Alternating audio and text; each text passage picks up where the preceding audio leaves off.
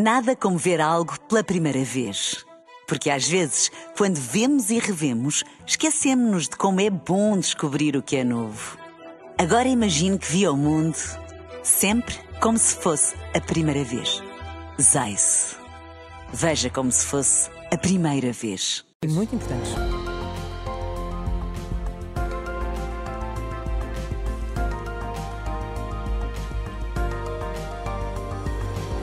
Sérgio, Aqui estou eu. o presidente francês admite o envio de tropas para a Ucrânia.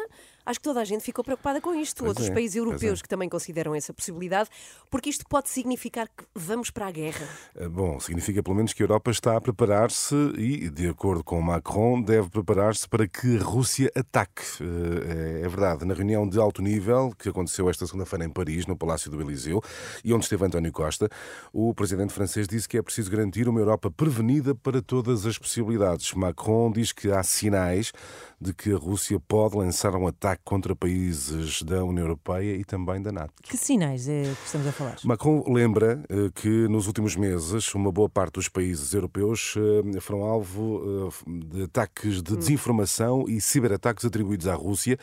E de acordo com o presidente francês, eh, tudo isto pretende enfraquecer a Europa e o mundo ocidental. Daí que Macron defenda que este tipo de reflexão das lideranças europeias deve ser continuada eh, no tempo. São estes os sinais. Portanto, a Rússia pretende, Pois, pois, tudo indica, enfraquecer a Europa e Sim. eventualmente atacar no futuro. E eh, eh, esta é ainda uma fase de prevenção, não é? Sim, sim, é prevenção apenas, pelo menos a fase em que a Europa deve preparar-se no plano orçamental, no plano de reforço do equipamento militar, para um cenário em que no futuro possa ser necessário responder a um eh, eventual eh, ataque. Não há nenhuma mensagem enviada diretamente para o regime de eh, Moscou, é apenas, como dizias, de momento de, de prevenção, porque há esses sinais de que pode haver eventualmente no futuro um ataque da Rússia. Mas se a França não exclui o tal envio de tropas para a Ucrânia, isto não quererá dizer que há um envolvimento direto da NATO no conflito? Pois, aí é que está. E a linha é demasiado ténue, é? Quase imperceptível, porque seria legítimo interpretar este envio de militares para combater ao lado da Ucrânia como uma intervenção direta da União Europeia.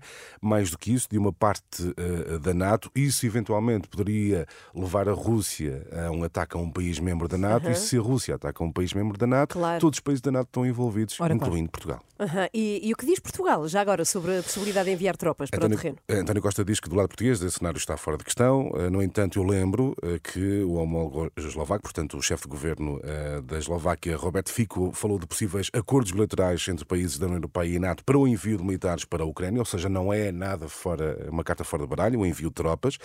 Entre uma versão e outra, aquilo que Macron afirma, no fundo, é uma espécie de meio caminho. Reforçar a cooperação europeia para fazer mais e melhor no apoio à Ucrânia, sem excluir nenhum cenário no que toca ao envio de militares. Eh, É verdade, são outros tempos. Estamos a viver, estávamos habituados a uma Europa mais eh, Tranquila? pacífica, mais tranquila, não é? Sim. Eh, Os tempos mudaram. Mas esperamos que isto não avance. Sim, sim, estamos Ora, apenas pois, na, um na bocadinho fase da, eh, na fase da preparação, não é? Da prevenção. Mas só isso é. hum, só Sim, faz isso é pensar assustador, e claro assustador, sim. sim, sim, é Até já, verdade. Sérgio. Até O já. explicador fica no site da Renascença e também fica em podcast 20 para as 8. Bom dia. Nada como ver algo pela primeira vez. Porque às vezes, quando vemos e revemos, esquecemos-nos de como é bom descobrir o que é novo. Agora imagine que viu o mundo sempre como se fosse a primeira vez. Zais.